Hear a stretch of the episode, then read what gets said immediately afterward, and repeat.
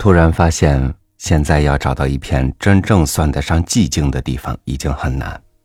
一方面，到处是人声、机械声；而另一方面，内心总要应付快节奏变化的生活，欣赏不了寂静的美了。今天和您分享巴金的文章《寂静的园子》。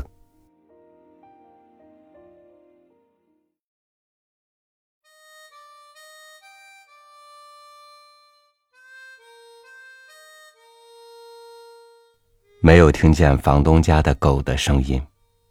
现在园子里非常静。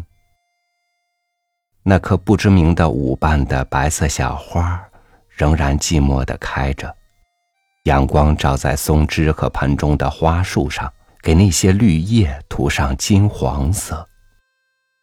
天是晴朗的，我不用抬起眼睛就知道，头上是晴空万里。忽然，我听见羊铁瓦沟上有铃子响声，抬起头，看见两只松鼠正从瓦上溜下来。这两只小生物在，这两只小生物在松枝间互相追逐取乐。它们的绒线球似的大尾巴，它们的可爱的小黑眼睛，它们颈项上的小铃子，吸引了我的注意。我索性不转睛的望着窗外，但是他们跑了两三转，又从藤萝架回到屋瓦上，一瞬间就消失了，依旧把这个静寂的园子留给我。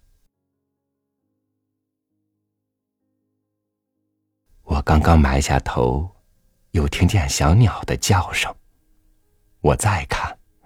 桂树枝上立着一只青灰色的白头小鸟，昂起头得意的歌唱。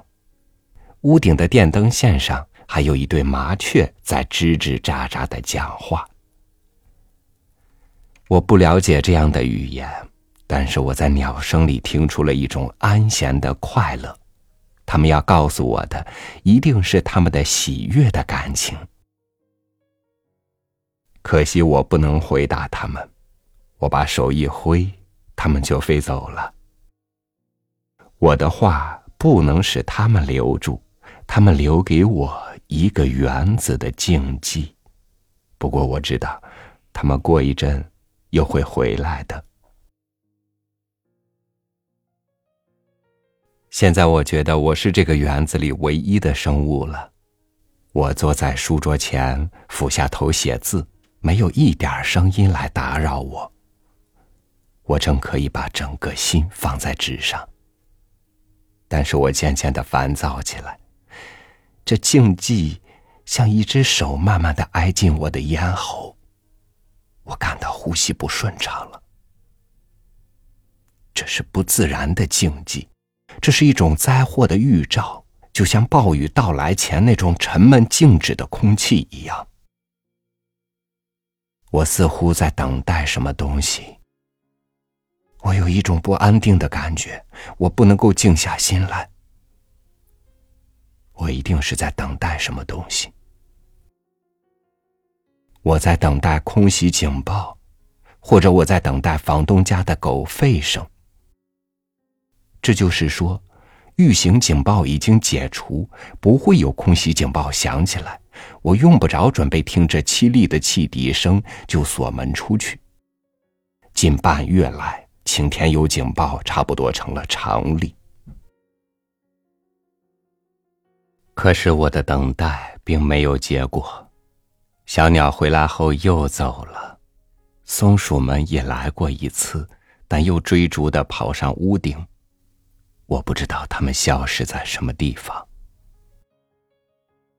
从我看不见的正面楼房屋顶上传过来的一阵阵的乌鸦叫，这些小生物。不知道人间的事情，他们不会带给我什么信息。我写到上面的一段，空袭警报就响了。我的等待果然没有落空。这时，我觉得空气在动了。我听见向外大街上汽车的叫声，我又听见飞机的发动机声。这大概是民航机飞出去躲警报。有时我们的驱逐机也会在这种时候排队飞出，等着攻击敌机。我不能再写了，便拿了一本书，锁上园门，匆匆的走到外面去。在城门口经过一阵可怕的拥挤后，我终于到了郊外，在那里耽搁了两个多钟头，和几个朋友在一起，还在草地上吃了他们带出去的午餐。警报解除后，我回来，打开锁，推开园门，迎面扑来的仍然是一个园子的静寂。我回到房间。回到书桌前面，打开玻璃窗，再继续执笔前，还看看窗外。树上、地上，满个园子都是阳光。墙角一丛观音竹微微的在飘动它们的尖叶，一只大苍蝇带着嗡嗡声从开着的窗飞进房来，在我的头上盘旋。一两只乌鸦在我看不见的地方叫。一只黄色小蝴蝶在白色小花间飞舞。忽然，一阵奇怪的声音在对面屋瓦上响起来。又是那两只松鼠，从高墙沿着羊铁滴水管溜下来。它们跑到那个支持松树的木架上，又跑到架子脚边有假山的水池的石栏杆下，在那里追逐了一回。又沿着木架跑上松枝，隐在松叶后面去了。松叶动起来，桂树的小枝也动了。一只绿色小鸟刚刚歇在那上面。狗的声音还是听不见。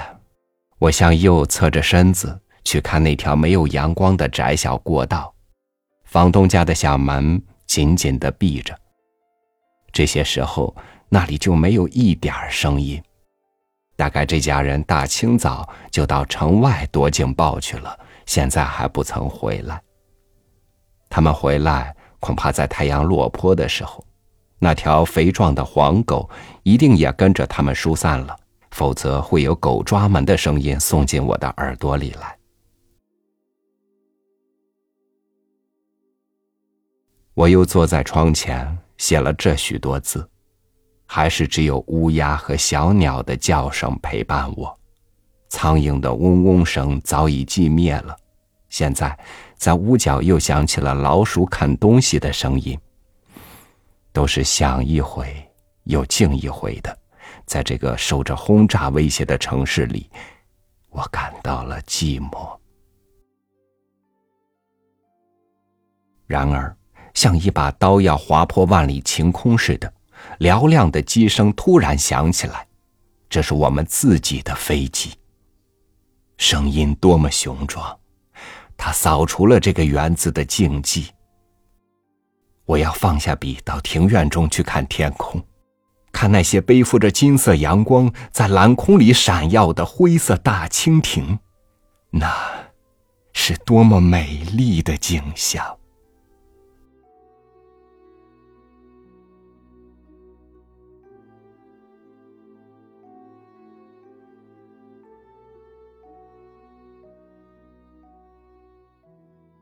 不知道你们有没有这样的心理：某个清凉的早晨，拿本书坐在桌前，想要静静的伴着鸟语清风读一会儿，但这时脑子里总会想：我等会儿要做什么？我计划要怎么怎么样？不知不觉忘了手头的书，整个人已经开始不安起来。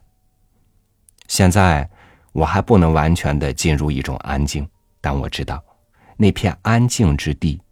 是一片疗愈、滋养灵魂的圣地。感谢您收听我的分享，愿你时常拥有安宁。